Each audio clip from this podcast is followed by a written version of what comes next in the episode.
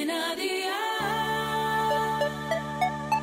Dial Podcast, más allá de la música. Perro, ¿qué dices? Un podcast de Cadena Dial presentado por Laura Trigo. Episodio 30.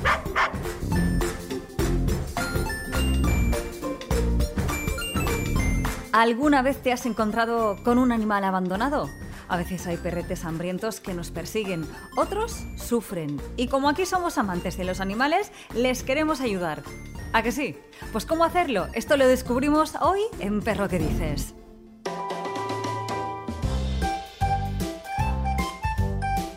Según datos del Instituto Nacional de Estadística y Geografía, en México hay una preocupante cantidad de mascotas en situación de calle con aproximadamente un 70% de total de su población. De acuerdo con la Procuraduría Ambiental y del Ordenamiento Territorial, el abandono de mascotas tiene un promedio de crecimiento del 20% anual, aunque con reportes de diversos refugios y centros de protección animal, durante el periodo de cuarentena el número de perros y gatos que las personas llevan a sus instalaciones ha incrementado con respecto a otros años. Se demuestra así que 7 de cada 10 animales de compañía adquiridos como obsequios de Día de Reyes, Navidad o Día del Amor, de la Amistad, terminan en azoteas o en las calles antes de llegar al año de vida. Otros de los aspectos que más influyen en el abandono es la venta ilegal, donde muchas veces si no se venden cuando son cachorros los animales son dejados a su suerte o los compradores abandonan a sus mascotas cuando se dan cuenta que ya no son de raza pura.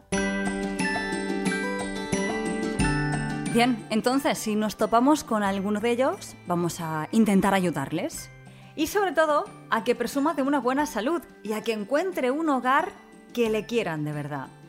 Ante todo, jamás nos acercaremos a un animal abandonado de manera brusca, siempre muy lentamente, poco a poco. Recordemos que es un perro o gato, ¿vale? Vamos a poner perro por ejemplo, que está muerto de miedo y que por norma general pues está desconfiadísimo.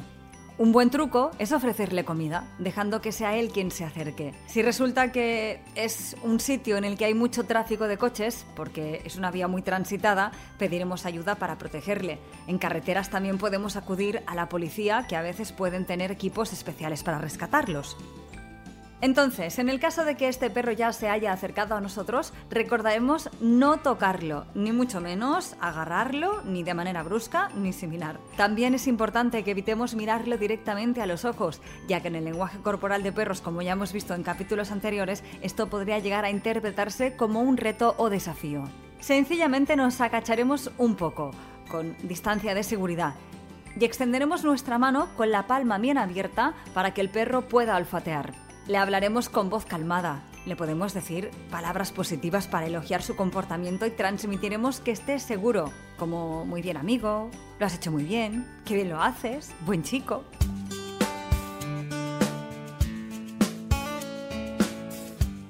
Ahora resulta que nos hemos enamorado del bichito y no sabemos qué hacer. Bueno, antes de nada, nos lo llevamos a casa, pero no sin antes pasar por el veterinario. No sabemos si lleva el chip y si tiene una familia que realmente lo está buscando o se encuentra herido, etc. La decisión definitiva de que fuera un miembro más de la familia deberá ser bien analizada. En el caso de que nos pudiéramos quedar al perro o gato de manera provisional, habrá que tenerlo acogido en casa. Bastará con tener un espacio para él con agua, sobre todo, resguardado del frío o del calor, improvisaremos una cama con una manta o sábana vieja, un cojín y claro, comida. Lo mejor será ir comprarle comida para perro, nunca de humanos. Como mucho, arroz, pollo, patatas, pavo, nada frito, a la plancha y sin sal ni aceite. Ya hemos comentado que no solamente puede tratarse de un animal abandonado, puede que su familia lo esté buscando. Así que observaremos si lleva collar con algún número de teléfono. Veremos si está bien adiestrado y bien alimentado. Daremos voces a los vecinos, preguntaremos en comercios cercanos y por redes sociales o sitios especializados en Internet. Usaremos esas redes sociales, sea Facebook, Instagram, Twitter o sitios en adopción de animales, para hacernos escuchar. Le haremos una foto al perrete, contaremos cómo lo hemos encontrado y dónde. Explicaremos detalles de su personalidad, si es dócil o juguetón, si le gusta que le acaricien el cuello, todo suma. El tamaño y la edad aproximada también es importante y etiquetaremos a amigos, conocidos y páginas web para difundir la información. Perro, ¿qué dices? Un podcast de cadena dial. Si resulta que lo hemos podido rescatar, nos lo llevaremos, ya te he dicho antes, al veterinario. El médico nos indicará la necesidad de vacunarlo o no, la desparasitación y aprovecharemos para pesarle, saber realmente la edad aproximada y cualquier enfermedad que pudiera tener. Lo más recomendable para expertos es llevarlo a castrar. Sacar a un animal de la calle resuelve un problema, pero la castración previene de otros. Evitaremos futuras crías que no vayan a encontrar un hogar. No solamente eso, sino que también disminuiremos el riesgo de enfermedades, un tema que obviamente consultaremos previamente al profesional. Durante el año existen varias ferias de adopción y esta sería otra solución para encontrar una familia al animal. Pero recordemos que para ello el animal debe estar vacunado, castrado y desparasitado, sea perro o gato.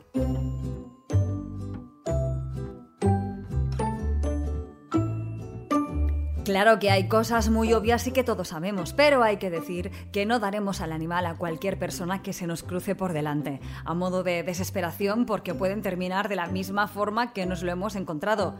No nos dejaremos llevar por impulsos. Nos debemos asegurar que son de confianza y tienen una importante responsabilidad ante un perro o gato.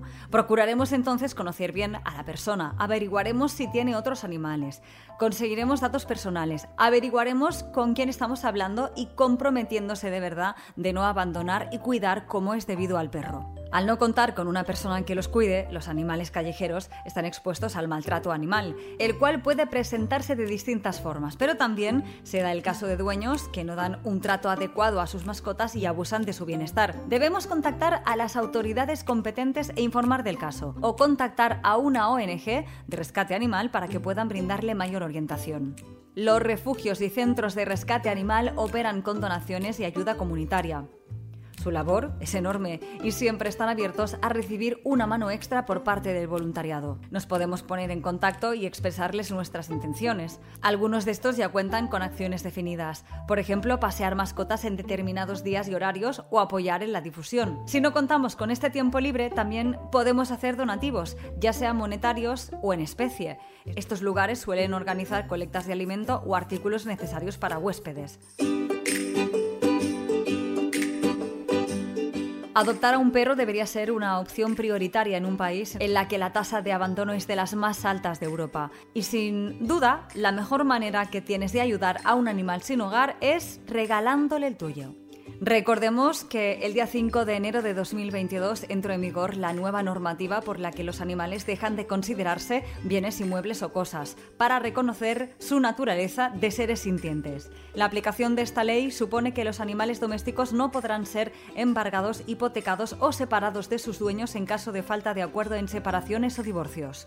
Esta ley entró en vigor 20 días después de su publicación en el Boletín Oficial del Estado y modificó el Código Civil adaptándolo a la verdadera naturaleza de los animales y de las relaciones que se crean entre ellos y los seres humanos.